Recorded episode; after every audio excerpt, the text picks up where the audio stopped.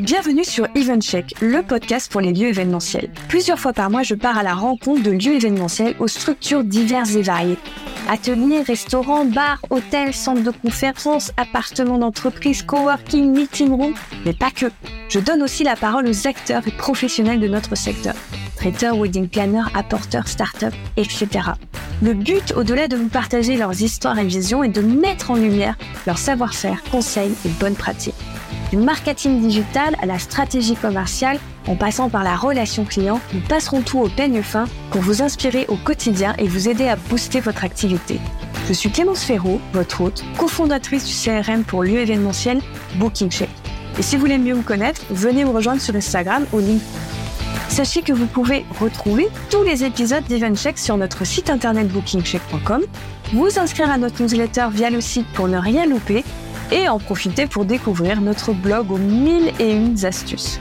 Si vous aimez ce podcast, aidez-moi à le faire connaître en vous abonnant, en mettant 5 étoiles, en laissant un commentaire sur une plateforme d'écoute ou tout simplement en en parlant autour de vous. Et puis, n'hésitez pas à m'envoyer un message sur hello at pour me faire vos retours ou me partager que vous aimeriez participer. Et maintenant, place à EventCheck, votre nouveau rendez-vous audio. Bonjour Tristan, bienvenue sur EventCheck. Merci d'avoir accepté mon invitation aujourd'hui. Comment ça va? Salut Clémence, merci pour l'invitation, ça va très bien. Et toi? Très bien. Écoute, il fait beau. ah oui, c'est le retour, euh, c'est le retour du beau temps euh, visiblement en France. Exactement. J'étais en vacances, donc euh, j'ai pas subi les plusieurs semaines de mauvais temps consécutives. Voilà, mais je suis content de revenir dans ces conditions. J'imagine. Moi, j'ai traversé euh, la pluie pendant pendant un mois, mais j'étais pas en vacances, donc euh, mais j'étais en voyage, donc. Euh, donc t'as bien bossé. C'est ça. Je, bah du coup oui, on s'est dit bon bah on va on va travailler un peu plus et visiter un peu moins. Toi, tu es le cofondateur de Quizroom et aussi d'un jeu de société qui s'appelle Chiche ou Pois Chiche. Exactement. Avant qu'on parle du réseau Quizroom et, et de ce que c'est, tu as un parcours avec pas mal de corde à ton arc. Tu, as fait des parallèles entre plusieurs euh, segments, si je ne me trompe pas. Euh, est-ce que tu nous racontes un petit peu euh, cette progression? Qu'est-ce que toi tu ressentais et pourquoi tu as fait ces mouvements? Alors écoute, en, fait, j'ai commencé par faire des études de droit et je pensais vouloir être avocat à ce moment-là. Et c'est en me confrontant à la réalité du marché du travail, donc en faisant des stages en cabinet d'avocat, que mhm. je me suis rendu compte que euh, c'était probablement pas le métier pour lequel j'étais fait et que j'allais euh, certainement plus m'épanouir dans l'entrepreneuriat. Okay. Et euh, ce qui m'a ce qui m'a permis de me rendre compte, c'est la création d'une association de pétanque quand j'étais étudiant à Assas. euh, voilà, et, je me suis rendu compte que j'étais beaucoup plus performant pour créer une association de pétanque que pour faire du droit pénal. D'accord. Euh, et, et, cette association, d'ailleurs, je fais un, un petit, un petit aparté dessus. Ça a été un immense carton et c'est une association qui existe encore aujourd'hui. Elle a fonctionné au point d'organiser quand même les plus grosses soirées de l'université d'Assas. Euh, on a été élu euh, plusieurs années euh, au conseil des étudiants. Enfin, c'était un truc quand même assez costaud et avec en ligne de fond faire presque ce qu'on veut et que, que, des trucs assez marrants. et donc c'était au fond en fait un projet entrepreneurial et qui, et qui rappelle que finalement le, le, sujet est peu important. L'important c'est la façon dont on l'exécute. Hmm. et que euh, une idée qui peut paraître un peu débile euh, comme créer une association de pétanque, bah, elle peut amener à créer une association qui est tout à fait euh, sympa, sérieuse et, et ambitieuse. Donc cette expérience m'a permis d'ouvrir les yeux sur mon potentiel d'entrepreneur. Et donc c'est pour ça que rapidement après j'ai postulé pour rentrer en grande école de commerce. Et donc j'ai poursuivi mes études à l'EM Lyon. D'accord, t'as bifurqué tout de suite du droit vers. Ok. Exactement. Et, euh, et après, euh, en fait, en début de carrière, j'ai travaillé dans le secteur de l'enseignement. C'est ce que j'ai vu. Il y a un gros pattern euh, éducation dans ton profil. Ouais, tout à fait. Je trouvais ça rigolo. Ouais, J'aimais bien le secteur parce que je le trouve, je le trouve porteur de sens et mm-hmm. plutôt intéressant. Et en fait, je me suis retrouvé là-bas, notamment grâce à l'association de pétanque, puisque la boîte dans laquelle j'ai bossé sortant de mes études était notre plus gros partenaire avec l'association de pétanque. Donc ils m'ont embauché euh, pour euh, redresser un institut d'études euh, juridiques qui marchait pas très bien. Et donc j'ai fait de l'intrapreneuriat au début. Ce qui t'allait bien, j'imagine. Ce qui m'allait très bien parce que c'est une façon d'apprendre à entreprendre en percevant un salaire avec des gens très talentueux. Emery et Benjamin, qui m'ont énormément appris. Et au bout de deux ans, en fait, je suis parti pour monter un institut de coaching pour faire des études à l'étranger. Et donc j'ai fait ça pendant un an et demi. Après, ça a pris fin j'ai vendu mes parts, ça m'a permis d'avoir un apport pour pouvoir euh, lancer Quizroom. T'avais quel âge quand tu vends euh, tes parts? Ouais, j'avais euh, 20, 27 ans. Ouais, j'allais dire assez, assez, jeune. Ouais, mais c'est pas parce que j'ai vendu mes parts que je les ai vendues très cher. Hein, non, non, mais c'est juste de rentrer dans cette logique euh, de, de vente, etc. C'est pas forcément, on n'a pas tous, on n'est pas tous arrivés à cette maturité-là à 27 ans dans l'entrepreneuriat. Euh, moi, je sais que l'entrepreneuriat, à 27 ans, je commençais à me dire, peut-être que je peux euh, me donner le droit d'être entrepreneur. Tu vois, j'étais loin encore mm. de monter une première boîte, vendre une première part, etc. Il faut quand même aussi, euh, enfin, il y a, y, a, y a toute une partie un peu négo. On rentre dans dans d'autres. Euh, ouais, c'est sûr. Logique que tu parlais de l'associatif. Quand tu crées une association, tu as pas ce moment où où tu dois en sortir et tu essayes de récupérer ce que tu as fait un petit peu financièrement. Ouais. Ouais, c'est tout à fait juste. Il, se trouve que il se trouve que moi je suis rentré dans cette logique euh, euh, non pas par choix mais un peu forcé par les événements puisque ça se passait pas bien avec mon associé. Ouais, ouais. Euh, mais c'est je trouve que c'est des c'est des des expériences qui sont très très très très formatrices quand ah parce qu'après tu fais des meilleurs choix. Moi, je l'ai pas vécu personnellement, mais je l'ai vécu autour de moi, et euh, j'ai vu l'impact euh, positif à long terme que ça avait euh, pour le bien-être de la personne dans son épanouissement. Ah oui, mais je, je te rejoins totalement là-dessus. Je pense que ça a été un des plus gros apprentissages que j'ai que j'ai fait parce que c'est des moments qui sont pas évidents parce que c'est des trucs que tu as monté que ça marche bien et que du coup tu as envie d'en tirer quelque chose. Mais après coup c'est une bonne façon de de se souvenir quelles sont les erreurs qu'il ne faut pas faire de sur l'association suivante de se poser la question de savoir de quoi on a besoin de qui on pourrait être complémentaire. Mmh euh, et euh, c'est vrai qu'en termes de en termes de personnalité, je me suis ensuite associé avec quelqu'un, Charles, qui euh, est tout à fait, tout à fait différent. Tu peux nous dire son nom de famille à Charles? Charles Babinet. Parce que c'est ton associé aujourd'hui. Ouais, exactement. Comme ça, on pourra euh, le taguer, tout, ça.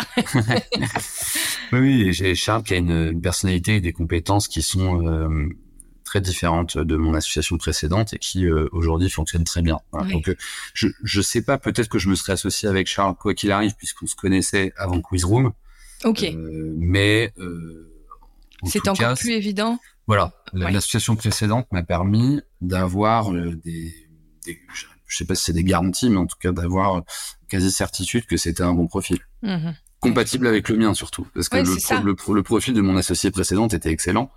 Elle était très forte dans ce qu'elle faisait mais je pense qu'on n'était pas fait pour bosser ensemble. Ouais mais c'est comme moi je dis enfin je dis tout le temps faut vraiment réfléchir comme un couple hein. ça va être euh, ça va être votre partenaire de vie euh, sur plein d'aspects euh, votre votre associé. Donc il faut en effet, il faut bien faut bien viser parce que ça peut être sinon un petit peu douloureux. j'ai vu aussi que tu avais fait pas mal de marketing digital. Ouais. Par stage peut-être ou oui, j'ai fait des, j'ai fait mes stages en effet, donc chez Moët Chandon, groupe LVMH en marketing international, et puis ensuite j'ai fait un, j'ai fait un stage chez Lagardère Sport. Oui, sur une du marketing agence. sportif. Oui. en agence. Euh, ouais, en fait, j'étais convaincu que pour entreprendre, euh, il fallait que tu maîtrises ça. Ouais, il fallait que j'apprenne à vendre.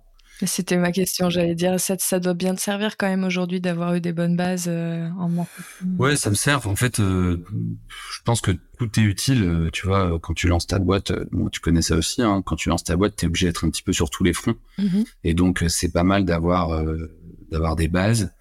Alors, le plus nécessaire, c'est pas toujours d'avoir des bases techniques, c'est plutôt d'avoir des, des réflexes et de mm-hmm. savoir solliciter les bonnes personnes quand il le faut, mm-hmm. savoir quels sont les domaines dans lesquels tu es en capacité de monter vite en compétences et quels sont les domaines dans lesquels euh, il n'est pas utile de monter soi-même en compétences, mais il faut tout de suite euh, déléguer.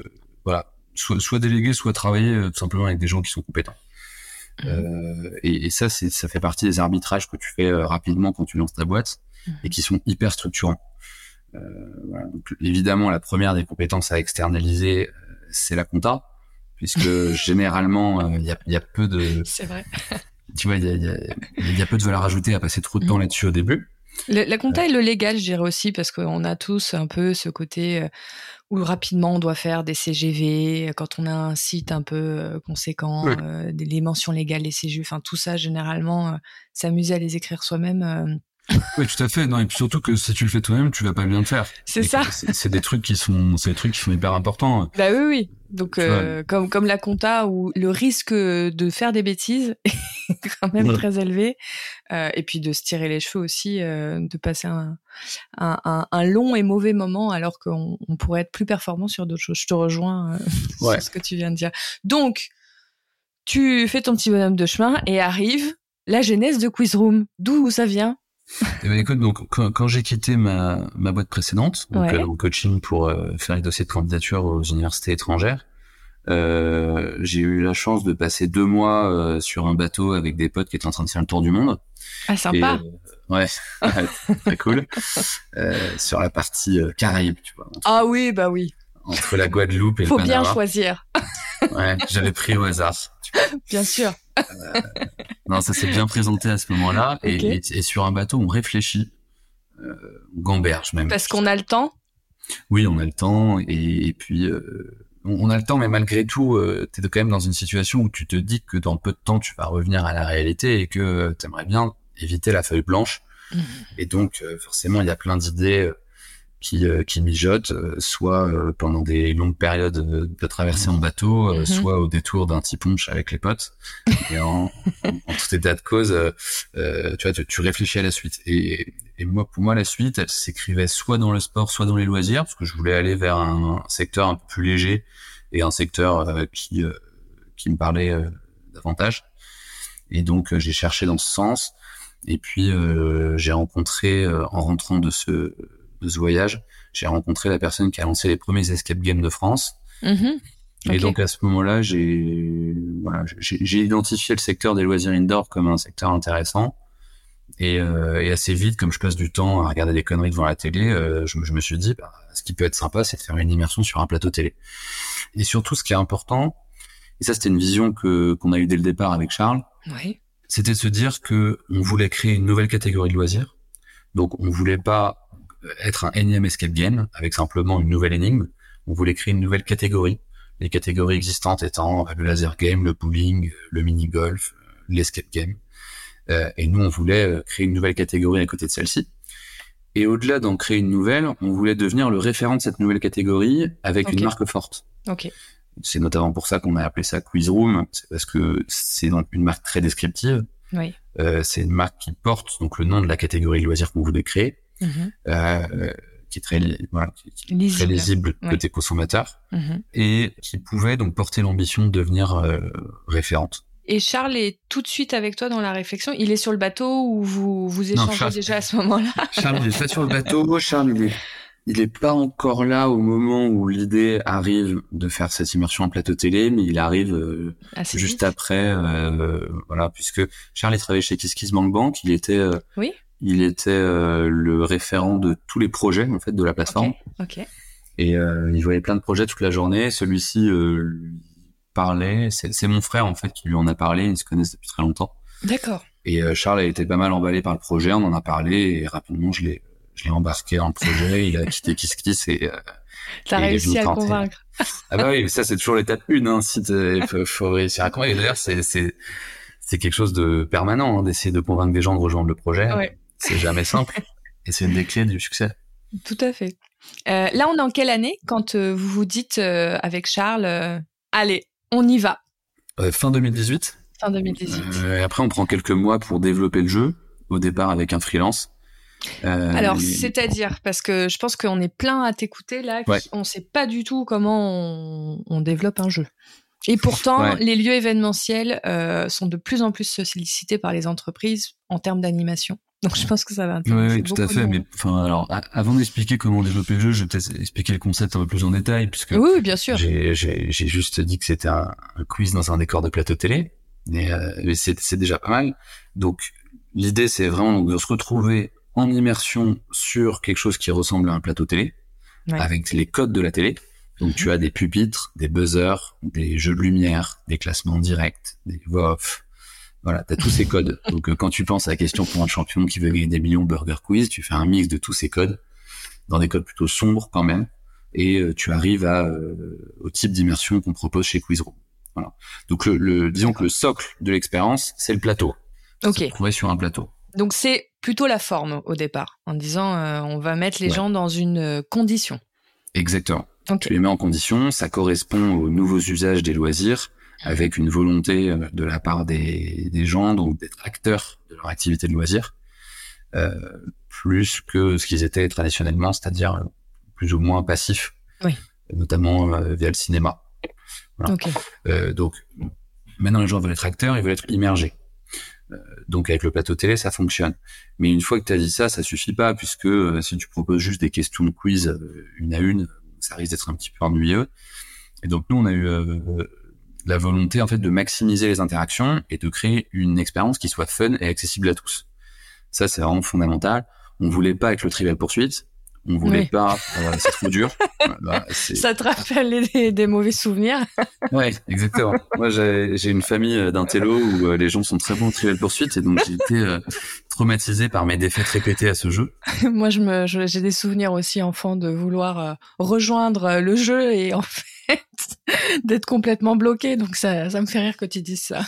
ouais, les, les, gens se retrouvent pas mal dans ce discours et je pense que c'est une des raisons pour lesquelles euh, Quizroom fonctionne bien, c'est que les gens se sentent pas jugés par leur par leur euh, connaissance, leur culture générale. Euh. Exactement. Tu vois, nous par exemple, le mot culture générale, enfin le terme culture générale dans notre communication, c'est totalement proscrit.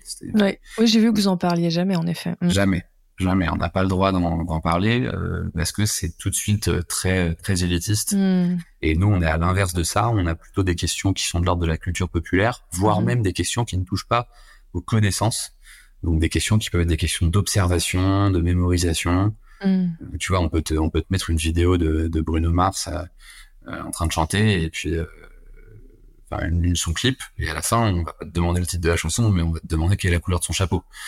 C'est c'est limite un peu de temps en temps euh, what the fuck quoi le truc n'a rien à voir. Euh, mais mais on donc ça, ça, fonctionne bien et ça donne à tout le monde ses chances de gagner. Et indépendamment des questions on a plein de mécaniques notamment avec les jokers qui permettent donc des interactions qui sont hyper hyper sympas hyper riches entre les joueurs euh, et qui font que tout le monde y trouve son compte que tu sois gagnant ou perdant tu vas t'amuser. Mécaniquement, tu t'amuses quand tu gagnes, hein, ça c'est valable dans tous les jeux. Mais quand tu gagnes pas, euh, bah, si tu fais chier le voisin, euh, tu vas t'amuser. Hmm. Euh, si tu apprends des trucs, oui, après, tu vas puis de toute façon, dans un groupe, j'imagine qu'il y a toujours un panel de personnalités. Il y a ceux qui sont vraiment là pour la gagne, et puis il y en a qui sont là pour. Enfin, moi, je sais que je suis pas une grande compétitrice dans l'âme. Je m'en fiche de gagner. Par contre, j'aime pas m'ennuyer, quoi. c'est vrai.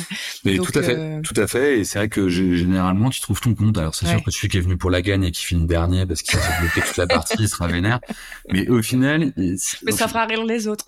ça ferait les autres. Et même lui, il sortira de la salle, il sera pas content, mais finalement, s'il s'est autant pris au jeu que ça, ça veut dire qu'il a passé un bon moment. Ouais. Euh, donc euh, la déception de la défaite. Il viendra euh, pour gagner. voilà, il va revenir pour gagner à la fin d'après, exactement. Parfait. Très courant chez nous. Voilà, donc si tu veux, cette expérience, elle est immersive, elle est fun et accessible. Ça, c'est hyper important. Et, et donc c'est autour de ces points cardinaux qu'on a qu'on a imaginé notre jeu, qui mhm. est donc un jeu animé par une voix off qui est donc 100% automatisé. Voilà. C'est c'est pour cette raison-là notamment qu'on a dû développer un jeu et que notre concept, qui est un concept retail, puisque les gens viennent dans nos centres pour jouer, et eh ben ce concept il est euh, quand même euh, soutenu par une techno qui est donc euh, automatisée. D'accord. Donc au début du projet, on a dû développer développer une première version du jeu avec un développeur en freelance. Ok. Donc ce développeur, il nous a fait notre notre V1 du jeu, qui nous a permis de nous lancer, qui nous a permis en septembre 2019 d'ouvrir notre premier centre à Paris. Donc c'est comme si vous avez créé un petit euh, un petit logiciel? Ouais. ça se matérialise comment? Pour vous? Complètement. C'est un logiciel. Euh, c'est un logiciel qui a un, un back, un front. Euh, ok. Et, euh, Alors je vais traduire pour ceux, ceux qui sont pas là. Non non, il y a pas de souci. Le back, c'est le logiciel qu'on utilise euh, côté euh, interne équipe et le front, euh, c'est ce qu'on va plutôt montrer côté client. Voilà. Euh, ça, ça, effectivement, on peut dire ça comme ça. Ouais, schématiser. Exactement. Euh, mais c'est parce que c'est des mots des fois qui font peur alors que c'est tout simple. Ouais, c'est clair. Euh, ok, donc il donc il vous fait euh, le la vitrine et et l'arrière boutique. Voilà. Alors sachant que euh, nous il nous il nous a fait notre jeu, mais il nous a aussi développé des des outils qui nous permettent de de gérer nos flux de clients. Ok. Quand quand quelqu'un arrive euh, il va créer un profil joueur où il va donner son âge, il va donner sa date de naissance, euh, il va donner ses centres d'intérêt. Ok. Euh, et son nom et son mail. Et ces éléments-là vont rentrer en compte dans notre algorithme pour sélectionner les questions qui vont être soumises à un, à un groupe. Donc, il y a une personne qui crée son profil où tout le monde le fait et c'est un pot pourri de tout ce que vous avez reçu comme données de la part des joueurs tout le monde le crée. Et donc, si tu as un groupe de huit joueurs, par exemple, euh, les huit euh, créent leur profil.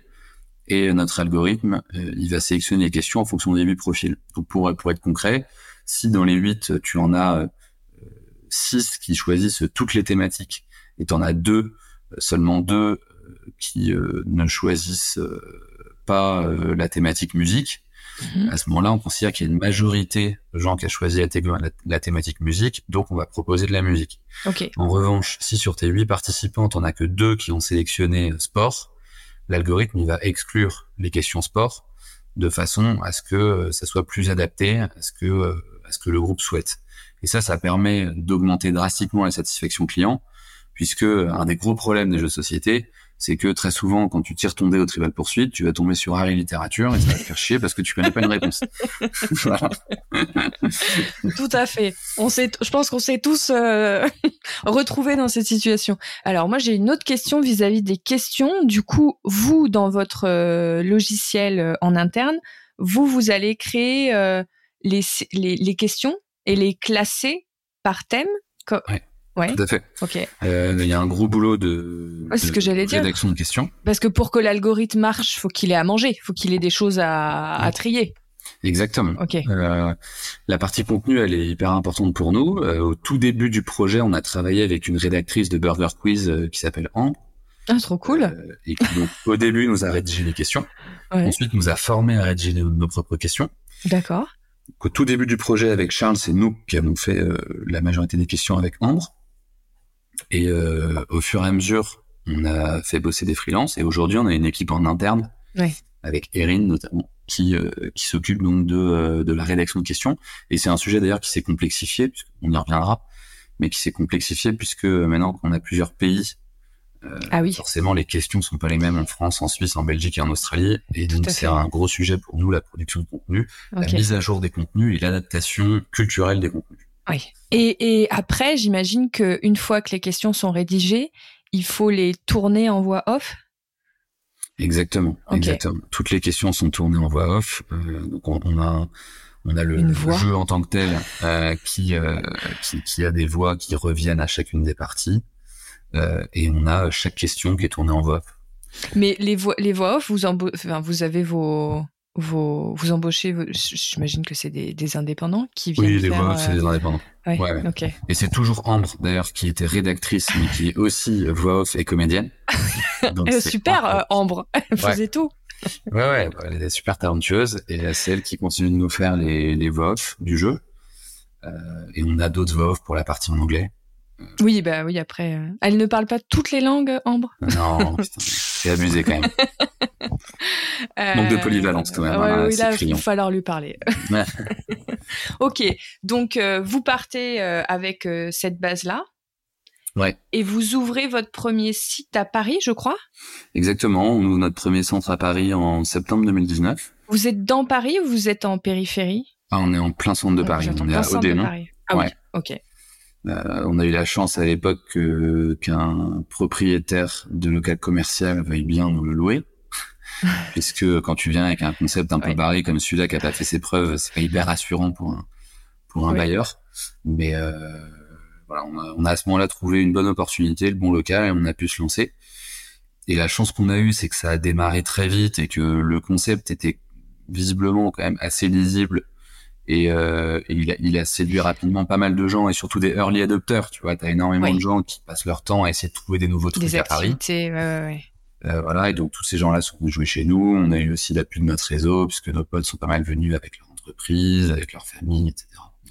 Et, et, donc ça, quand tu dis ça a marché très vite, sans forcément faire beaucoup de marketing, ou derrière toi, tu avais quand même fait euh, tourner euh, des emailing, euh, je sais pas quel type de. Alors, Au, tout début, c'est un peu fou, mais en fait, on a dépensé 0 euros de marketing. Ok.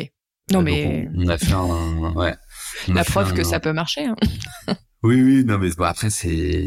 Disons que on a, je pense qu'on a mis en place un cadre qui a fait que la machine s'est enclenchée. Donc, et ce cadre, c'est quoi? Ce cadre, c'est quoi? C'est que on a fait une, une campagne donc de prévente sur KissKissBankBank. Oui, j'allais. Je sens que KissKissBankBank va arriver. ils, nous ont, ils, nous ont, ils nous ont poussé nos campagnes euh, bien, voilà, parce que Charles venait de là-bas et bah que les trois fondateurs ont investi dans Quizroom, donc euh, D'accord. Euh, donc c'était une joyeuse famille. Ouais. Exactement, mais bon, c'est, enfin, au-delà de ça, ils auraient pu pousser notre truc si c'était, si c'était pas ouf, personne n'aurait acheté. Quoi. Bien sûr, oui, oui. mais ça, ça vous a donné un peu de visibilité. En fait, ça nous a permis d'avoir d'avoir un certain nombre de parties vendues avant même le lancement. Donc ça nous a permis d'éprouver notre concept pendant l'été. Comme un euh, soft opening un peu. Ouais, exactement. On s'est payé moins cher en disant s'il y a des bugs, euh, vous nous en voudrez pas. Euh, voilà, et il y avait plein de bugs et les gens nous en voulaient pas. Donc ça c'était cool. Et, et puis du coup en septembre on a fait l'ouverture publique où là les gens payaient le vrai prix et où ils n'étaient pas censés savoir que c'était pas au point. Ok. donc donc en, septembre, on a, on a commencé comme ça, et, grâce au bouche à oreille qu'on avait commencé à déclencher avec les tests de l'été, euh, grâce à notre réseau, euh, mais notre réseau, c'est pas simplement connaître des gens, tu vois, c'est c'est écrire aux gens un par un et les tanner pour qu'ils viennent jouer quoi. Hmm. C'est via euh, quoi des LinkedIn, euh, des emails, euh, enfin tout. Ouais, bah en fait tu fais Là un fichier de prospect de tes potes quoi. Ouais, OK. C'est c'est il y a des gens qui disent ah ouais tout, t'es sûr Ouais, je suis sûr. Ouais. Il y a 90% de mes potes qui sont venus. Et ils n'avaient pas le choix. je les attendais le matin en bas de chez eux. ah ouais, mais t'as même des gens qui ont acheté des parties qu'ils ont jamais utilisées, tu vois, ah mais ils les ont achetées quoi. non mais je pense à tous les gens qui nous écoutent et qui veulent euh, se lancer à un moment donné. Euh, voilà, vous avez des vraies, des vraies méthodes là. ouais, ouais, c'est non mais c'est important de rien lâcher là-dessus parce que c'est ce qui euh, derrière c'était meilleurs ambassadeurs et puis nous à l'époque on avait 27, 28. 27, 28 ans, c'était l'âge où on avait des potes qui commençaient à être managers, à avoir des équipes à gérer et donc des, des team building organisés. Mmh, tout, et puis tous les after work, enfin oui, oui, je vois. Ouais. Voilà, donc ça, ça nous a aidé. Et puis à côté de ça, on envoyait un communiqué de presse à quelques médias, à quelques influenceurs qui étaient dans le dans, dans ce délire-là. Et, euh, et, on a eu la chance d'avoir des retombées presse Cool. Tout ça gratuitement. Ouais. Euh, ouais, surtout que la presse c'est pas toujours évident, donc. Euh... Ouais, en fait, paradoxalement, le fait d'être à Paris, dès que tu proposes quelque chose de très nouveau, les médias se jettent un peu dessus pour mm. être les premiers à parler de ces actus-là. Ok. Et au fond, enfin nous ce qu'on a constaté euh, après en lançant des en lançant des villes de province, c'est que c'était plus difficile euh, d'avoir des médias gratuits en province parce qu'il y a moins de médias un peu tendance et donc euh, généralement on les a on les a payés en province. Alors ah est-ce que c'est cette distinction Paris-province ou est-ce que c'est le fait qu'on était déjà établi, qu'on avait déjà ouvert des centres et que donc on n'était pas complètement nouveau qui ont fait que ces médias-là n'ont pas accepté de nous euh, d'écrire sur nous gratuitement? J'ai pas, j'ai pas vraiment la réponse, mais j'ai quand même eu le sentiment que l'effet de nouveauté et la volonté des journalistes de parler des concepts les premiers était quelque chose de, de très important à Paris. Ok. Euh, c'est intéressant. Peut-être, peut-être un peu moins euh, ailleurs, avec euh, la marge d'erreur que ça comporte comme théorie, mais oui, oui. Non, mais après, pour quelqu'un qui, qui qui, entreprend euh, sur des villes euh, en dehors de Paris, peut-être que travailler son réseau presse, ça peut être important en amont d'un projet. Mais ça l'est toujours. Et puis en plus, quand tu démarres, en fait, t'as que ça à faire d'essayer de, de tanner un journaliste de venir chez toi. Et il faut pas hésiter à les tanner parce que ils ont l'habitude qu'on les tanne. Hein. ouais. moi j'ai fait du stage en maison presse et j'ai vu tout ce qu'ils recevaient et ceux qui arrivaient à décrocher des articles. Bah, généralement, c'est ceux qu'on voyait souvent. ah c'est sûr. Donc faut pas, faut pas être mal à l'aise. Non, mais parce que je sais qu'il y a beaucoup d'entrepreneurs qui vont pas être à l'aise euh, d'être à faire un peu du forcing, comme tu disais. Moi, j'ai pas hésité à, à tanner euh, mes amis. Ben, c'est un peu pareil avec la presse, quoi. Faut, faut y aller. Faut, faut pas hésiter. Et un truc très important aussi, c'est quand tu tannes tes potes, il faut leur demander de payer le vrai prix, quoi. Hmm. Parce que au fond, euh, quand t'as un pote qui lance quelque chose, euh, ta façon de l'aider, c'est de aussi de lui aider à gagner un peu d'argent. Euh, donc, euh, si tu commences à brader auprès de tous tes potes, en fait, au début, tu vas jamais vendre au vrai prix. Oui, bien sûr. Euh, donc, et sachant que pour ton pote, c'est marginal, en fait, de rajouter 3 euros par partie. C'est juste qu'il y a une... Surtout sur des, oui, des ordres de grandeur comme les vôtres. Voilà, exactement. Quand tu es en B2C sur des produits qui sont pas chers, bah, en fait, non, faut pas faire de réduc. Et je pense que c'est important aussi de, de se mettre à la place de celui qui entreprend. Tu vois, il prend, il prend son risque. Bah, toi, t'es son pote, t'es à côté, bah, tu contribues, quoi. Hmm. Bon, après, moi, c'est c'est un, un état d'esprit que j'ai parce que parce que j'ai lancé mon propre projet, que j'ai vu ce que c'était de ce côté-là. Et donc maintenant, dès que j'ai des potes qui lancent des trucs, je vais à toutes les soirées de lancement et j'achète toujours les produits. Euh, ça me paraît complètement normal.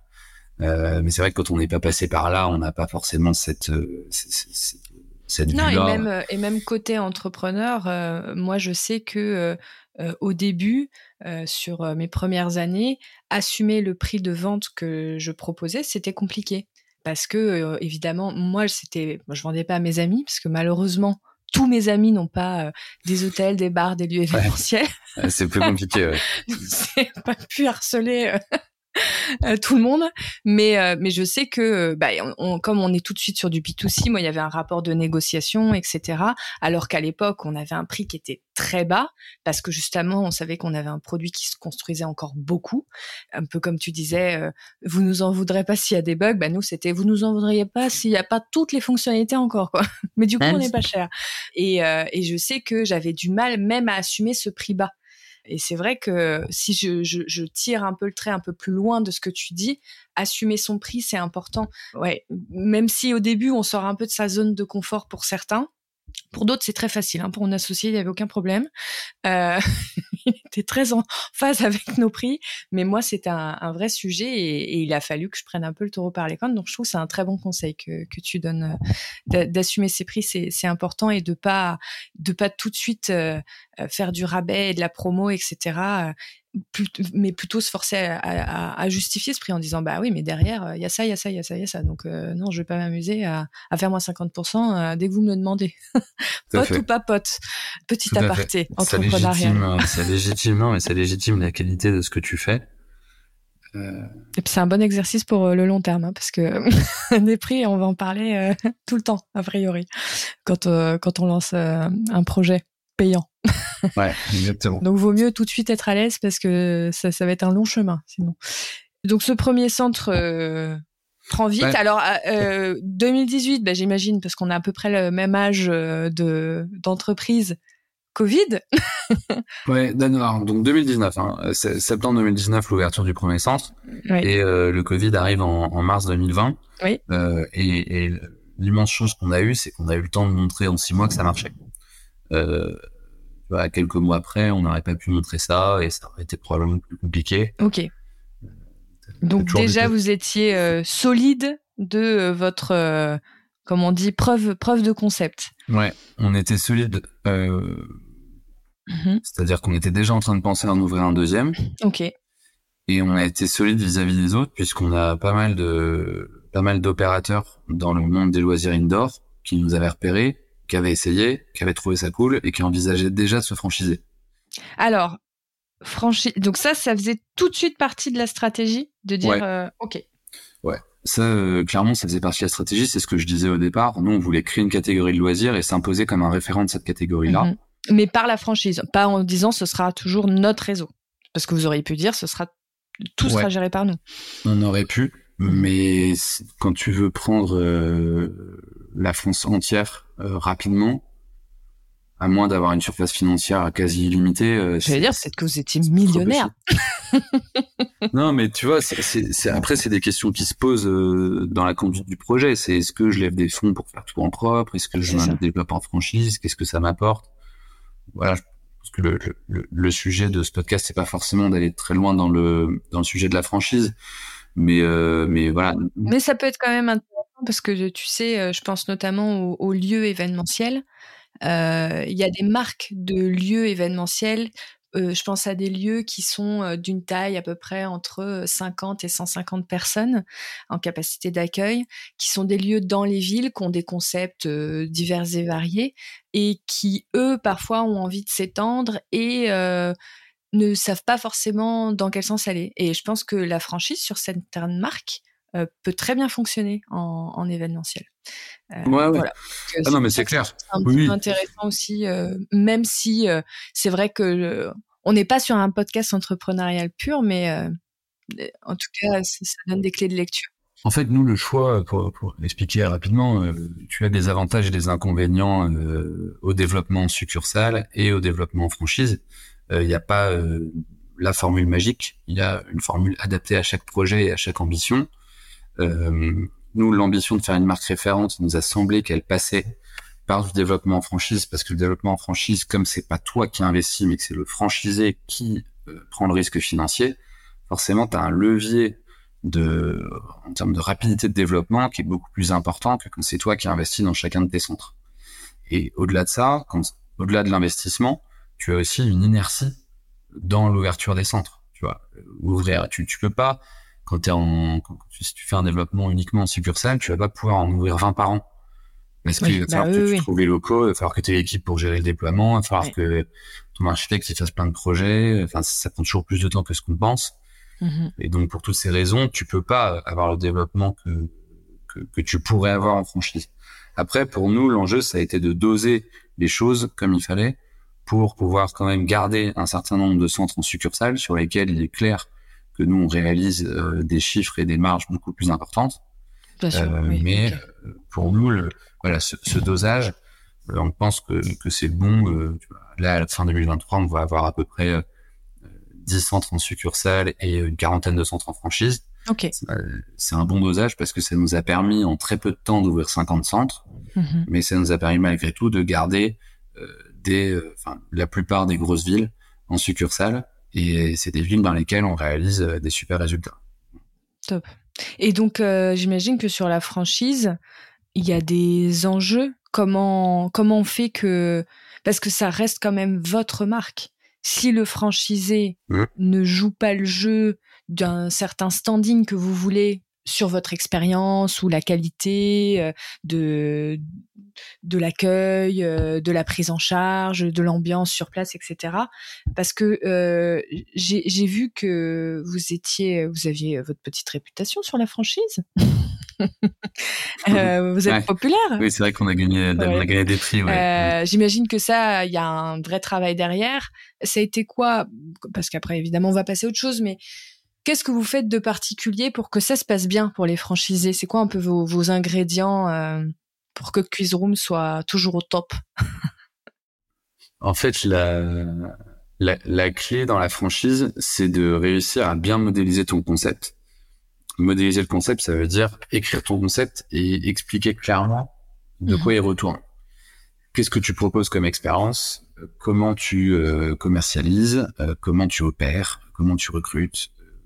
Tous ces sujets-là, tu les modélises dans une bible, euh, tu vois, ça, s'appelle le manuel de savoir-faire, et euh, on t'explique comment tu fonctionnes. Après, euh, une fois, une fois que tu as fait ça, ça suffit pas. Euh, ce qui est, ce qui est compliqué, c'est de transmettre, mhm. c'est de faire en sorte, comme tu disais, que chacun puisse maintenir un même niveau de standard.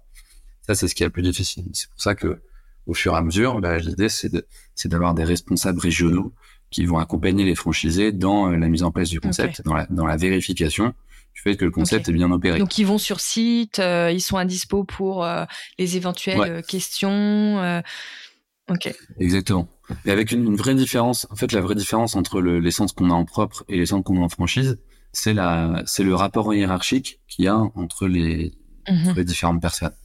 Puisque quelqu'un qu'on embauche en CDI pour mhm. gérer un centre, il est relié hiérarchiquement à quelqu'un de la boîte qui va lui dire en gros il faut que tu fasses ci, il faut que tu fasses ça et puis il faut que ton centre il soit bien géré. En franchise, on a des leviers aussi pour imposer à nos franchisés de bien le faire, mais l'objectif n'est pas de dire au franchisé il faut que tu fasses ci, il faut que tu fasses ça parce que ton franchisé, il n'y a pas de rapport hiérarchique avec lui et, et donc cette ça fait que t'es es plus dans le t'es plus dans le relationnel et dans l'idée de faire comprendre les choses plutôt que de les imposer. Euh, voilà, donc euh, ça c'est ce qui fait que la franchise est passionnante, mais c'est ce qui fait aussi que c'est complexe et que euh, ça peut partir dans tous les sens si tu ne mets pas en place les, les bonnes procédures dès le donc tu dirais qu'en gros, là où vous vous êtes très vigilant, c'est votre formation, votre accompagnement autour des franchisés. Tout à fait, tout à fait. Et, au début, on n'a pas été très bon là-dessus. On a rattrapé un petit peu. Et maintenant, euh, on a, ouais, on a compris que c'était important de densifier la formation initiale et la formation continue pour que les standards soient les mêmes. D'autant plus qu'on a un réseau qui est jeune, mmh. qui avance vite et où du coup les choses changent rapidement. Et quand tu as un truc qui change et qui change pour 300, c'est pas pareil que quand il, change pour 50. Pas le même euh, bah, écoute, très intéressant. Je pense que ça peut donner plein d'idées euh, à, certains. Euh, J'avais aussi un petit point que je trouvais intéressant de souligner, parce que je t'ai entendu dire sur une interview que le franchisé, ça peut être quelqu'un qui prend un bâtiment et installe à l'intérieur Quizroom. Et il y a que Quizroom.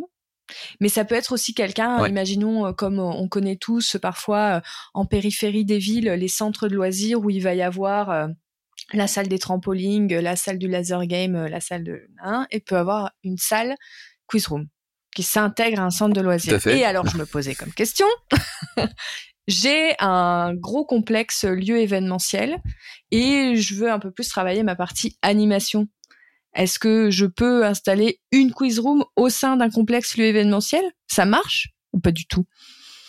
Ce que tu appelles un lieu événementiel, c'est quoi? C'est une, une salle de réunion ou c'est un lieu où tu peux je sais pas c'est par exemple un lieu bah, pour des mariages c'est assez vaste mais on va dire un lieu pour mariage je vois pas trop non euh, le domaine euh, le château installer une quiz room etc mais je pense plutôt à des lieux événementiels euh, d'une certaine taille parce que s'ils sont trop petits ça marche pas plutôt qui sont dans dans des villes et qui vont parfois avoir pas mal de mètres carrés euh, avec des salles de réunion, avec un espace un peu plus euh, espace de vie où ils font les cocktails, etc. Et parfois ils ont des des salles de sous-commission qui sont plus ou moins exploitées. Euh, et comme je disais, il y a vraiment un attrait qui grimpe de la part des entreprises pour avoir des lieux tout en un et qui vont un petit peu tout proposer. Donc euh, je me disais est-ce que est-ce qu'on peut installer une quiz room euh, sur son lieu même si on n'est pas ouvert au public parce que vous vous avez euh, traditionnellement multiples segments qui sont accueillis. Vous ne faites pas que de l'entreprise ou que de l'individuel mais sur le principe bah en fait là, en fait là, là tu viens de tu viens de toucher du doigt le problème. C'est-à-dire que au fond l'idée elle est intéressante mais malheureusement elle, se elle se cantonne à une seule typologie de client qui est le B2B. Et même si le B2B représente une part importante de notre activité, notamment dans les grosses villes, où on a énormément de team building, le fait de tirer totalement un trait sur le B2C. Ouais, es plus rentable, tu penses, si, si tu te prives de ce segment? Bah, Pour nous, c'est dur de se priver de ce segment parce que dans la plupart des villes, on, va ouvrir qu'un seul point de mm. vente. Euh, avec à chaque fois une exclusivité mm. territoriale. Donc si tu octroies une exclusivité à quelqu'un qui va pas accueillir un seul client en B2C, oui, vous avez, t'as quand même une déperdition euh, Je de savais pas que vous étiez en exclusivité, euh, ce qui est ok. On l'est systématiquement, c'est une protection évidemment pour les franchisés, pour euh, leur éviter de leur mettre dans les pattes des concurrents qui seraient ah au sein même du réseau. et voilà, et comme comme nous, on peut, enfin, on n'est pas un resto, on n'est pas comme McDo euh, au bureau ou au Hippopotamus à pouvoir ouvrir des, centaines d'unités, euh, même des, dizaines d'unités dans une ville. Euh, nous, on peut pas le faire parce que euh, pour faire vivre un quiz room, on a besoin on a besoin d'une population dans l'agglomération qui soit au moins de 250 300 personnes. Ok, c'est très clair. Euh, donc, euh, pas une bonne idée, chers auditeurs. Non, mais en fait, euh, tu vois, c'est intéressant parce que je parlais, euh, je parlais récemment avec une, une, candidate à la franchise euh, au Maroc, et, et elle me disait que elle, elle croyait énormément dans le B2B, mais moins dans le B2C parce que probablement le marché est pas encore mûr pour ça. Oui, et, elle, va, elle va avoir un lieu qui va être beaucoup plus tourné vers le B2B et elle aura probablement 80 voire 90% de sa clientèle qui sera en B2B. Mais malgré tout, et c'est important pour la marque, elle sera ouverte au B2C et donc elle aura des, des clients qui pourront venir. C'est quand même important pour la marque de dire on est une marque grand public et donc qui que vous soyez et quelles que soient les conditions dans lesquelles vous voulez venir chez nous, on est euh, on est ravis de vous accueillir. Euh, bah, ça tombe bien qu'on parle un peu de segment de clients parce que c'est quoi du coup euh, votre euh, répartition entre le particulier, l'individuel et le groupe pro ou même parce que j'ai vu que vous faisiez aussi de l'événement privé. Donc je mets ça dans le côté un peu plus groupe organisé quoi. Ouais. Alors je, je vais essayer de. Ouais, Exactement. Ça dépend des villes, mais je vais je vais essayer d'être à la louche, clair. euh, ouais, exactement. À la louche. En gros, euh, en gros, si tu prends les, les plus grandes villes, euh, tu as un peu plus de B2B que de B2C. Donc on va pouvoir, on va avoir en gros un ratio de 60-40 en faveur du B2B. Et si à mesure que tu baisses en termes de taille de ville, le rapport s'équilibre, voire même s'inverse en faveur du B2C. Quand tu es dans des villes de taille plutôt raisonnable, tu vas avoir 70 voire 80% de ton volume au B2C et 20% au B2B. Après, cette réalité, elle est, elle est vraie sur l'ensemble de l'année, mais par exemple, quand tu es en fin d'année, alors en août, évidemment, t'as que du B2C, et à l'inverse, en décembre, tu vas avoir une immense part de B2B parce que tu as tous les team building de fin d'année où les gens réservent très en avance et où du coup il n'y a plus une place pour euh, des particuliers qui voudraient jouer le soir parce que c'est déjà réservé depuis deux mois par toutes les boîtes qui veulent fêter Noël. Euh, et, et, du coup, euh, bah justement en termes de format, on a dit donc vous avez les particuliers, moi avec mes amis, ma famille qui vient jouer.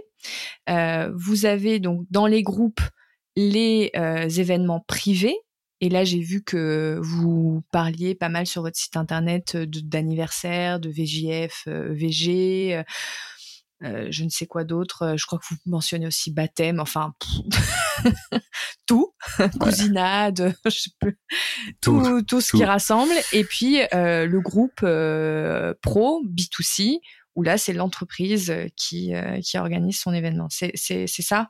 Ouais, ouais c'est ça. En fait, euh, euh, la, la, chance qu'on a, c'est qu'on a, un, on a un produit euh, qui peut plaire à toutes les catégories d'âge et à toutes et à tous les types d'événements. Euh, notamment par la réflexion que vous avez autour du jeu, qui s'adapte euh, à votre public. Oui. Exactement, exactement. C'est-à-dire que bon, la, la, la, proposition de base, elle peut plaire. C'est-à-dire que en effet, se faire un plateau télé avec des potes ou avec des avec n'importe qui, ça peut a priori plaire mais c'est ensuite l'adaptation du produit qui fait que ça fonctionne dans tous ces contextes-là. Et donc, euh, on a on a des enfants oui. qui viennent chez nous fêter leur anniversaire, souvent, c'est rarement pour une autre occasion. Donc, anniversaire enfant, 8 à 12 ans. Euh, donc ça, ça fonctionne bien et c'est une alternative au laser game et à toutes les offres mhm. existantes.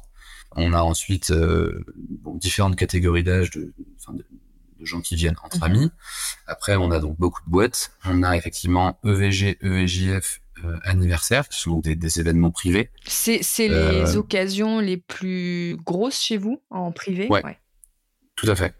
Oui, c'est les événements les plus courants. Euh, on a surtout beaucoup de VJF. c'est énorme, les EVJF. ah ouais, ouais, totalement. Non, c'est c'est énorme les EVJF parce que il y a cette tradition depuis très longtemps euh, de faire des quiz en EVGF. Et nous, on a la, nous, on propose de le faire dans un contexte sympa et on propose de personnaliser mmh. des questions. Euh, ce qui veut dire que les questions adaptées à la mariée, bah, ça fonctionne et elles sont énoncées par un, par un comédien en voix off dans une salle où il y a une ambiance de ouf et tout. Euh, donc c'est vrai que le VGF c'est vraiment le truc hyper adapté. En EVG on a un peu moins de monde parce que comme on ne propose pas de boire dans les salles et que la seule préoccupation d'un groupe de VG c'est de se boire la gueule, bah forcément c'est, on a un peu moins de groupes mais on a quand même pas mal de VG.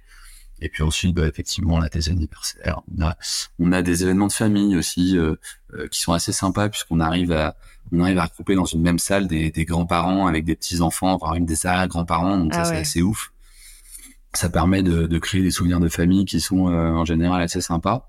Et puis donc les entreprises, donc ouais, on, a, on a beaucoup d'événements, on a toutes les catégories d'âge. À chaque fois, on adapte le contenu. Il y a des tailles euh, maximum?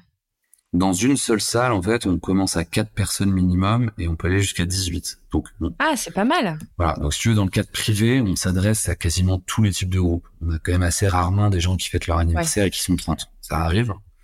Mais, euh, mais généralement, tout le monde rentre dans une même salle et c'est aussi une des forces de notre euh, concept. C'est que, euh, bah, c'est que tout le monde est ensemble. Mm. Et euh, c'est vrai que quand on a des boîtes qui nous font des demandes et qui nous mettent en concurrence avec des, avec des escape games, par exemple, où généralement le nombre de joueurs est, limité à 6, euh, à 5 ah ou 6 suivant les salles. Bah, quand le groupe, enfin, quand ils sont 12, 14 ou 15. Ce que j'allais dire, sur le B2B, c'est rare d'être 4. Ouais, c'est rare d'être 4 et c'est plus, euh, nous, en, moyenne, en B2B, on a des groupes de 12, 13. Oui, ouais, c'est ça. C'est une équipe, c'est un département qui vient chez vous. Une équipe ou une petite boîte ou euh, plein de trucs. Et sachant que 18, donc c'est le maximum par salle, mais qu'on a deux ou trois salles par centre, ce qui veut dire que on est quand même en mesure d'accueillir des groupes euh, qui vont jusqu'à 36 voire 54 personnes en simultané mhm. avec un système de tournoi et qui mhm. permet donc à des, à des équipes qui sont euh, euh, composées de plus de 18 personnes d'avoir une offre super sympa pour eux où ils sont pas tous ensemble mais où ils, où ils jouent quasiment tous ensemble au moins une fois dans la, dans la journée. Euh, Voilà, donc ça c'est vrai que ça, ça, ça, fonctionne bien en termes de, de taille de groupe. Euh, et puis donc après pour répondre à ta question, euh, oui c'est les, les EVJF euh, qui sont les, les types d'événements où on a le on a le plus de groupes. En privé. En privé. Après, après le team building éclate tout sur sur le reste parce que ça. parce qu'en fait en entreprise ce qui en entreprise on répond à cette problématique de pouvoir faire jouer les gens tous ensemble. Et ça, c'est un, ça, c'est une préoccupation importante de la part des organisateurs mmh. d'événements euh, entreprises. parce qu'il faut trouver des activités qui créent du lien et, qui soient pas, euh, comme tu disais tout au début, euh, nous on fait pas des questions pour complexer nos joueurs. Euh, et là, au moins, bon bah, il n'y a pas de problème quoi. Exactement. Il y a pas. C'est inclusif de toute l'équipe. Donc, je pense que ça, c'est un très très gros point fort pour les managers qui se disent. Ouais Totalement. Et puis, donc, inclusif sur la partie culture et mm. inclusif aussi euh, sur le fait que euh, que c'est pas, euh, tu vois, il y, a pas de dimension sportive. Il y a plein de gens qui s'emmerdent en fait dans les entreprises d'aller faire euh, d'aller faire un foot parce qu'ils vont se ridiculiser ou je sais pas quoi. Donc. bah, je pense notamment aussi un peu aux filles garçons euh, parce que bah, les garçons encore, hein, il y a toujours ces modèles où les garçons vont faire plus de sport et ont plus été habitués à faire des, des sports collectifs comme le foot, le basket, etc. Nous les filles un peu moins parce que nos amis à la danse classique. Alors évidemment, on est toujours des quiches et c'est pas toujours évident euh, bah de, de, faire ce genre de jeu parce que on, on, on s'amuse pas autant parce qu'il y a une différence de niveau qui est trop importante. Ouais, ouais souvent il y a un peu de ça. Ouais. Tu, tu vas avoir des gens qui sont un peu plus âgés dans l'entreprise et qui du coup font plus trop de sport et ils ont pas envie de mm. de le faire au-dessus de tout le monde. T'as ceux qui sont en surpoids et qui ont pas envie d'être en affaire de sport. Enfin ouais, voilà. Et t'as euh, et, et, nous, ce qui est cool, c'est que quand même t'as des gens qui seraient pas hyper emballés par le par l'idée euh, ils se retrouvent dans une équipe de deux ou de trois dans laquelle ils peuvent s'impliquer plus ou moins. Et dans l'écrasante majorité des cas, ils s'impliquent et ils finissent par passer un super moment. Et s'ils décident de pas trop s'impliquer, bah, bah, pendant une heure, en fait, ils laissent euh, le voisin répondre euh, plus qu'eux. Et, c'est mmh. ok, tu vois. Oui, la lumière est pas sur eux, ils sont pas. Ouais, Exactement. Tu, peux, tu peux être qui tu es sans pression. Ouais, tout à fait.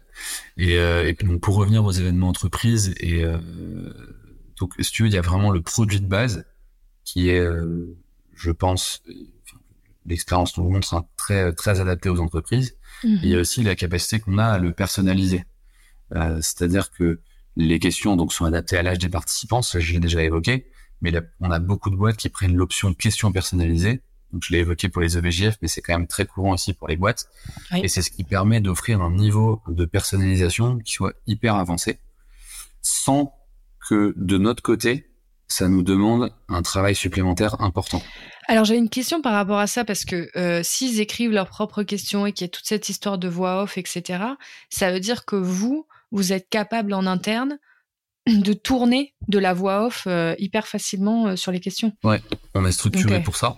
Ok. Euh, donc euh, chaque jour, on a des. C'est payant les, les questions euh, sur mesure? Ouais, c'est une option payante qui qui pour un groupe de particuliers de petite taille peut être un peu cher. Ok. C'est-à-dire que si tu viens à 6, et que ça coûte 60 euros, ça fait 10 euros par tête en plus. C'est quand même substantiel. Et pour une entreprise, c'est rien. Par contre, si t'es si t'es 12, ça fait 5 euros par personne, c'est plus raisonnable. Et pour une boîte, c'est vraiment que dalle. Donc, euh, les, alors, ils le prennent toujours. Ils le prennent pas toujours parce que souvent ah l'organisateur va avoir la flemme de le faire. euh, mais, mais, mais, en tout cas, le prix n'est jamais un problème. ok. ok. Euh, voilà. Et, et ça, c'est un gros plus parce que c'est l'organisateur d'événements. Ce qu'il veut, c'est que ça se passe bien, que ça plaise, et euh, quand ils prennent leur tâche d'organisateur à, à cœur, ils ont envie que de marquer un peu les esprits. Mhm. Et donc proposer une activité euh, dans laquelle tu vas pouvoir marquer les esprits avec de la personnalisation, avec des questions sur la vie de bureau, avec des questions sur un tel ou un tel qui vont être un peu amusantes, ça peut être des souvenirs sympas et, ça peut du coup faire de cet événement un événement un peu exceptionnel. Euh, euh ouais, tout à fait. Et donc ça, c'est sur la partie produit, c'est sur l'activité qu'on propose. On est, on est capable, sans faire vraiment d'efforts importants, d'avoir une expérience qui est personnalisée pour le client. Donc ça a une forte valeur pour eux. Et au-delà de ça, euh, ce qu'on peut faire, c'est euh, personnaliser les événements euh, en, en proposant donc des avant et des après le jeu. Ok, donc vous avez des espaces. Ouais. Sur les centres Quizroom. Exactement, on a des espaces donc, dans, dans chaque centre, euh, soit des espaces euh, distincts qui sont donc systématiquement privatisés, soit des espaces communs dans lesquels les gens peuvent se mettre comme dans un bar. Et c'est que donc systématiquement ils commencent par jouer et euh, ensuite on peut leur proposer donc de passer un moment chez nous euh, avec euh, boisson, avec traiteur, avec potentiellement des prestations additionnelles d'animation. on peut leur proposer de jouer un peu plus s'ils le souhaitent. Et en fait, nous nos offres entreprises, elles sont toutes packagées, elles sont toutes transparentes. Donc on fait pas de on fait pas euh, le truc euh, classique euh, que tu peux voir sur les sites internet, tant de personnes sur devis, tu vois. Ça, on fait pas. Mhm. Nous, tout est transparent et tous les prix sont affichés. C'est un positionnement fort dans notre réseau qui permet d'assurer au client que le devis va pas être fait à la tête du client, mais que les prix sont mhm. pratiqués sont toujours les mêmes et mhm. qui nous permet, nous, qui avons beaucoup de flux de demandes, qui nous permet de nous assurer que le client est conscient des prix qu'on va lui proposer et qui nous permet du coup d'éviter des demandes où le client va de toute façon décliner parce qu'il trouvera que c'est trop cher. Oui, oui, oui. On perd pas de temps avec euh, un problème de budget. Mhm. Voilà.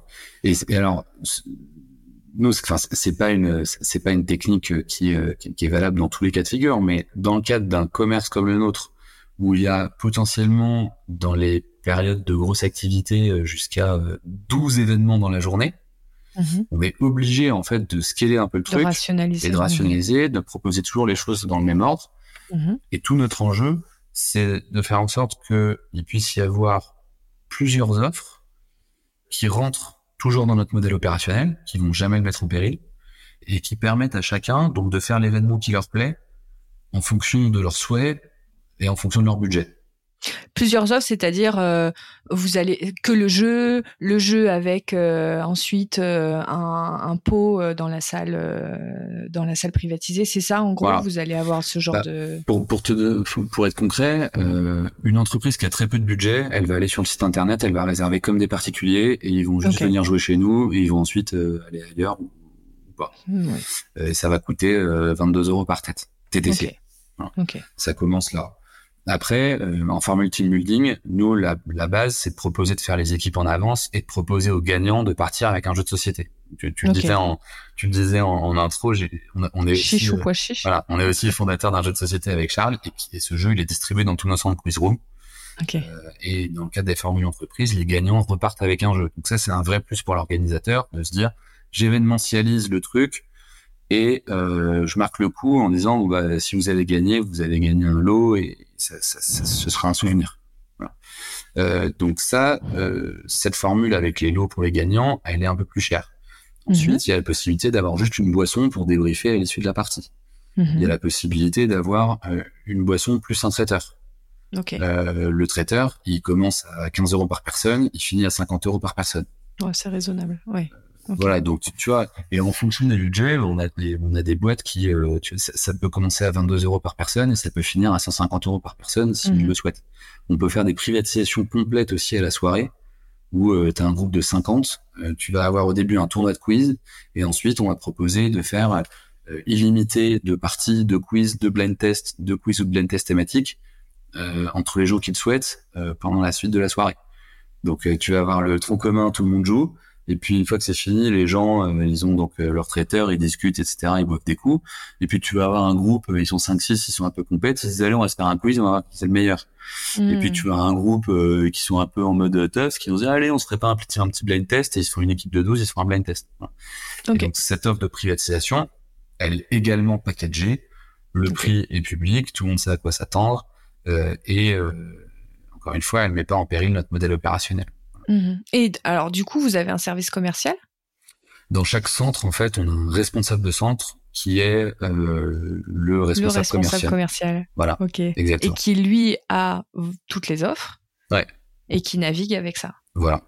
Et qui euh, euh, et donc on, on, va même, euh, tu vois, pour, pour essayer de rendre les choses euh, faciles, on va même jusqu'à l'ultra personnalisation du formulaire de contact.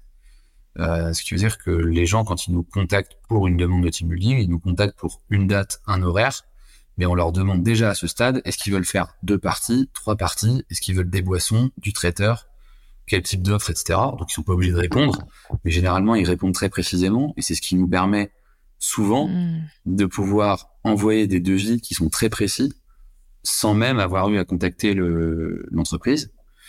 Euh, et donc là, ça permet d'aller assez vite en fait dans euh, la définition d'aide vie et euh, dans la signature d'aide vie.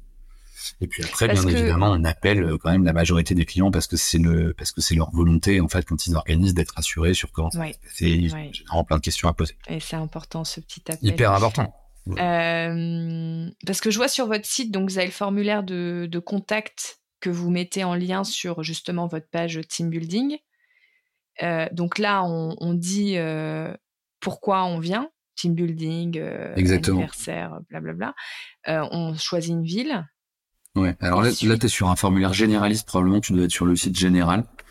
Ah, quand je vais sur un sur un quiz room Paris, euh, sur le un des... Oui, il y a qu'un site à Paris, hein, parce que c'est un site par ville. Ah non? À Paris, en fait, on a à la fois un site global et un site pour chacun des centres. Mais euh, tu vois, pour faire simple, prendre Paris si, Opéra. si t'es à Montpellier, euh, ah, Montpellier. Si t'es à Montpellier, tu vas cliquer ah sur le site de Montpellier et, et, du coup, on va pas te proposer toutes les villes. c'est un détail. Ok. Ah, donc et là, en effet, je choisis, euh, je choisis une date, je choisis un créneau, je choisis un nombre de joueurs, Nombre de parties. Ouais. Donc en fait, même les entreprises vont passer par ce, ce questionnaire euh, ouais. un peu poussé déjà, enfin de qualification. Euh, qualification du besoin. Complète. Ok. qui qui, qui dans certains cas donc est suffisant et permet d'éditer un devis et d'aller assez vite, et mhm. qui dans d'autres cas est une base de discussion pour un coup de fil. Ok. Où, nous notre service commercial, on, on s'engage à, rappeler. En donc votre service commercial comme on disait, c'est le, le manager du site. Voilà. C'est ok. Il y, y, a rien, il y a pas, il y a rien au niveau du siège. C'est le commercial, c'est toujours le gérant local. Toujours le gérant local. Euh, Et en fait, euh, généralement, en fait, les, le, le, responsable de son, donc, il travaille sur les horaires de jour.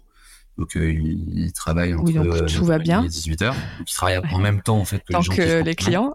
voilà. euh, là où ça devient complexe, c'est quand il a beaucoup de volume de réservations à gérer en journée, que ouais. du coup ça se télescope entre le service commercial d'un côté et la gestion des clients de l'autre. Euh, donc c'est pour ça que souvent sur les périodes de haute saisonnalité, on, peut avoir des on peut avoir des encombrements. Euh, et euh, dans ces cas-là, bah, on, on s'arrange pour pour, pour, dédoubler un peu le, le responsable de centre pour qu'il puisse lui se concentrer sur la partie commerciale et continuer d'être réactif et efficace là-dessus et qu'en parallèle on puisse accueillir nos clients convenablement. Euh, voilà. mais, okay. mais, souvent ça se ça se ça, ça se copie quand même assez bien. Ouais. Ok. Bah c'est une logique qu'on retrouve beaucoup, euh, je pense aux bars notamment. Euh, les bars, euh, c'est le directeur du bar qui gère euh, toute son activité commerciale. Ouais, sauf que, et là, il y a un très très bon conseil pour les bars, euh, que nous on connaît bien chez Booking Check. Vous avez bien entendu ce qu'a dit Tristan, tout est packagé, les directeurs savent exactement ce qu'ils peuvent vendre et ça facilite grandement les choses. Alors que dans les bars, c'est rare qu'ils aient des offres établies et donc euh, ils prennent le menu et ils demandent aux clients ce qu'ils veulent et ça leur prend un temps pas possible. Euh, ouais, alors ça c'est intéressant ce que tu dis parce que c'est une question qui s'est posée pas mal sur le sur la partie traiteur. Et quand tu appelles un traiteur pour faire un partenariat, Mmh. C'est ce qu'on fait, c'est ce qu'on fait dans chacune des villes. Mmh. Euh, le traiteur te dit euh, bon bah voilà, je te propose telle offre et donc tu vas avoir le choix entre euh, des euh, je sais pas des, des mini frappes, des, des navettes, des trucs. Et, et il te dit tout est plus ou moins personnalisable et tout. Le truc c'est que quand tu fais huit traiteurs dans la journée, tu peux pas te permettre de dire de demander à ton client ce qui lui plaît. Donc non, en mmh. fait, notre notre politique, ça a été de se dire, on ne bosse qu'avec des traiteurs qui acceptent de faire des formules qui sont fixes. Alors, à la limite près qu'on a quand même la plupart de nos traiteurs qui travaillent des produits de saison et qui donc du coup font évoluer leur carte deux fois par euh, an. En termes de volume, etc. Enfin, en gros, euh, nombre de pièces, euh, typologie de pièces, on n'est pas non plus, je pense. mais nous, on veut pouvoir dire votre offre, il y a ça dedans, ça coûte 18 par tête, et ciao, et, c'est fini. En fait. Mmh. Mais moi, je viens de, par exemple, j'ai fait beaucoup d'événementiels en restauration. sur des, des, restaurants qui vraiment, euh, les grandes brasseries parisiennes notamment, ça a été mon premier baptême du feu. Moi, c'est là où j'ai appris euh, le métier. Et dans ces restaurants-là, euh, c'est le cas de le dire, ça brasse. Ah ça brasse des centaines de gens et des dizaines de groupes par jour, comme vous sur un centre. On ne peut pas se permettre aussi de prendre le menu et de dire, qu'est-ce qu'on va faire? En fait, changement de menu, tous les contenus des packages changent, mais les packages sont identiques euh, sur l'année. C'est juste euh, l'entrée, les deux entrées au choix vont changer quand il y a un changement de menu, mais le contenu de l'offre reste identique et ça nous permet, comme on disait tout à l'heure, de rationaliser, de nous tout de suite savoir euh, ce qu'on peut proposer, à quel prix, et puis après sur ces menus, bah, on rajoute un forfait 20, machin, il y a des petites options, mais on sait ce qu'on peut vendre. On n'est pas en train de se dire, alors, je pense que on pourrait mettre ça avec ça avec ça, mais il me demande en plus un apéritif. Alors moi j'ai pas les prix sur les bouchées apéritifs, donc je vais aller voir mon directeur de la restauration pour et puis ça me prend trois jours pour faire une offre et si je dois faire ça fois 100. Euh, ouais et puis en plus en plus à la, fin c'est même pas sûr.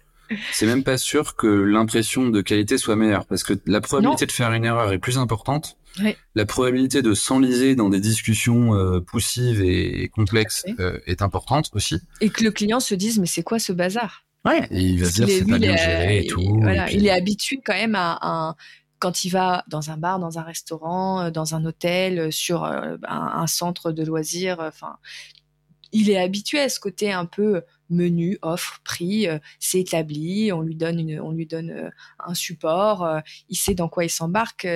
alors que si on fait pas pareil côté événementiel, on le perd aussi et notre image pro en prend un coup.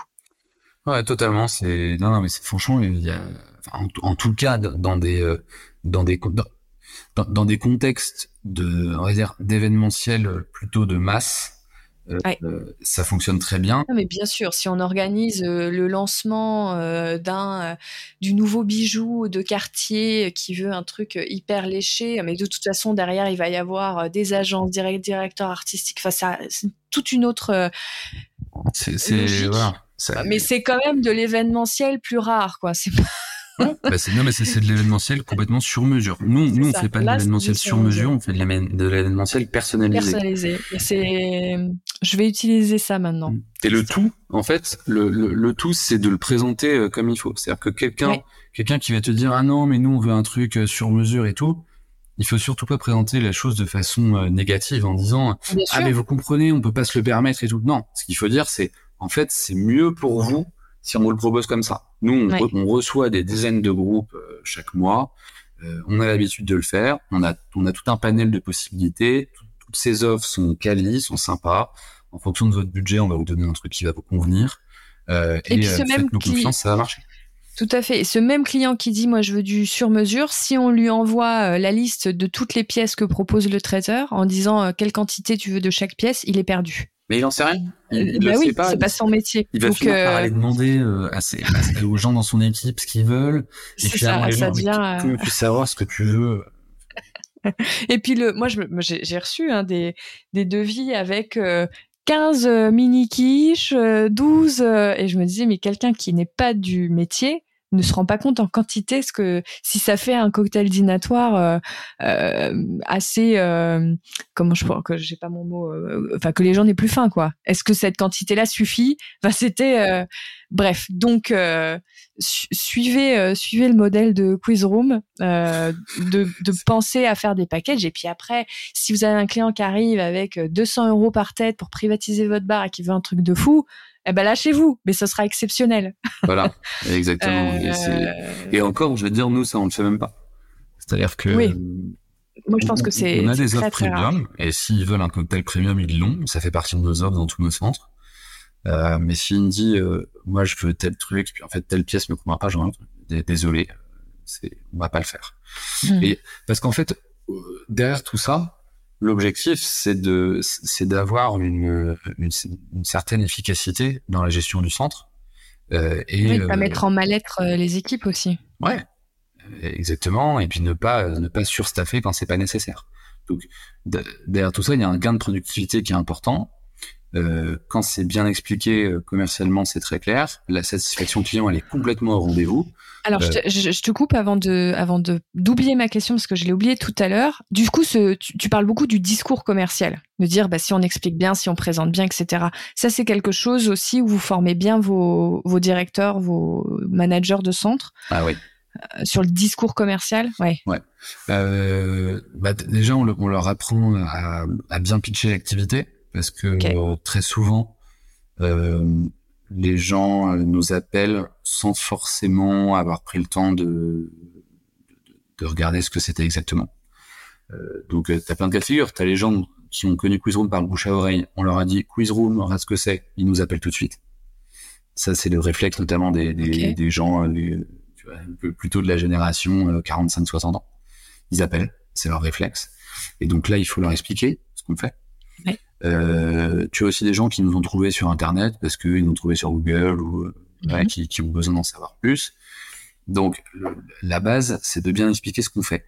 Et ça, c'est pas valable dans un resto parce que dans un resto, a priori, tu viens manger, mais quand même, euh, c'est-à-dire que t'as quand même à chaque fois un concept, t'as un positionnement. Euh, non, ça marche aussi, moi je trouve. Donc, donc ça fonctionne ainsi. Nous, c'est d'autant plus important que de temps en temps, il y a quand même des gens qui sont à des années-lumière de comprendre ce qu'on propose.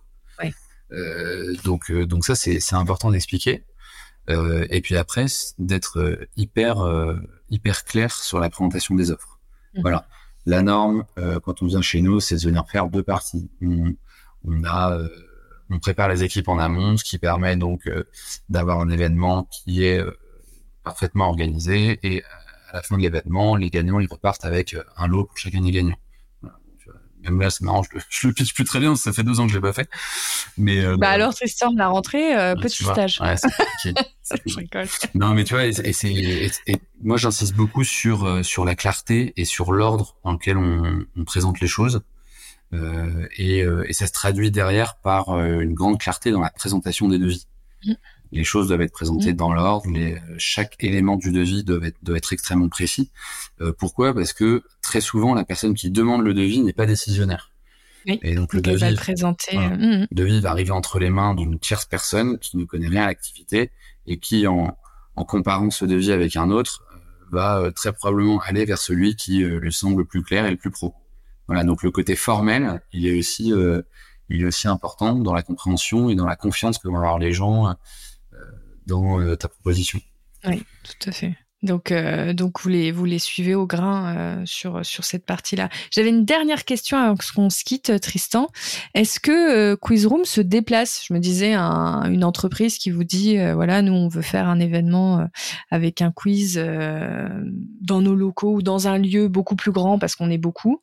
Est-ce que vous faites du grand plateau en dehors de vos murs? Non, aujourd'hui on ne le fait pas. Euh, et c'est pas euh, c'est pas en projet. C'est pas au programme. Euh, non mais c'est une très bonne idée en soi. Hein. Euh, après c'est à réfléchir. non mais c'est toujours pareil en fait. C'est c'est la, la, question c'est qu'est-ce qu'on priorise et pourquoi? Oui. nous aujourd'hui on a une activité qui est encore récente que tout le monde ne connaît pas que tout le monde n'a pas encore expérimenté et on souhaite que cette activité soit expérimentée dans les conditions dans lesquelles on l'a imaginé, c'est-à-dire sur ce plateau qui est conçu de cette façon-là. Euh, après, euh, si demain euh, on est capable de faire des événements à 200, à 300 avec un autre setup, ce sera ce sera super. Mais on pense qu'on a encore beaucoup de chemin à parcourir pour faire connaître cette activité et aussi pour la développer, puisque je ne l'ai pas évoqué, mais on développe différents jeux, tu vois. Donc, on a commencé par le quiz, ensuite on a sorti le blind test. En 2024, on va sortir un autre jeu. Et donc, le but, c'est aussi de se développer côté produit pour donner, pour se donner un maximum de chances de convaincre les gens de venir chez nous et pour se donner aussi un maximum de chances de les faire revenir. Voilà. Donc, mm. donc notre priorité, c'est plutôt ça et le développement géographique. Et après, euh, euh, le développement d'une solution digitale, d'une solution mobile, euh, ça fait partie des, des idées qu'on a en tête, mais qui sont pas encore, D'accord. sont pas encore tout à fait sage, sage discours de la part de Tristan. Il faut aussi savoir y aller étape par étape ah pour pas se brûler en plein vol. ça c'est clair. Merci Tristan d'être venu aujourd'hui nous raconter Quiz Room. C'était passionnant. On aurait pu rester très longtemps. Je vois que le le chrono tourne. Et, euh, et, puis bah, je vous souhaite euh, plein de succès encore euh, pour la suite et, et hâte de suivre toutes ces aventures sur les différents réseaux où on peut te suivre aussi, je crois. Eh ben oui, tout à fait. On est, vous pouvez nous, nous suivre un peu partout, principalement sur Instagram et, et, sur LinkedIn. On est sur TikTok aussi. Merci beaucoup Clémence pour pour l'invitation et bon courage à toi aussi pour la suite. Merci. à bientôt. À bientôt. Salut.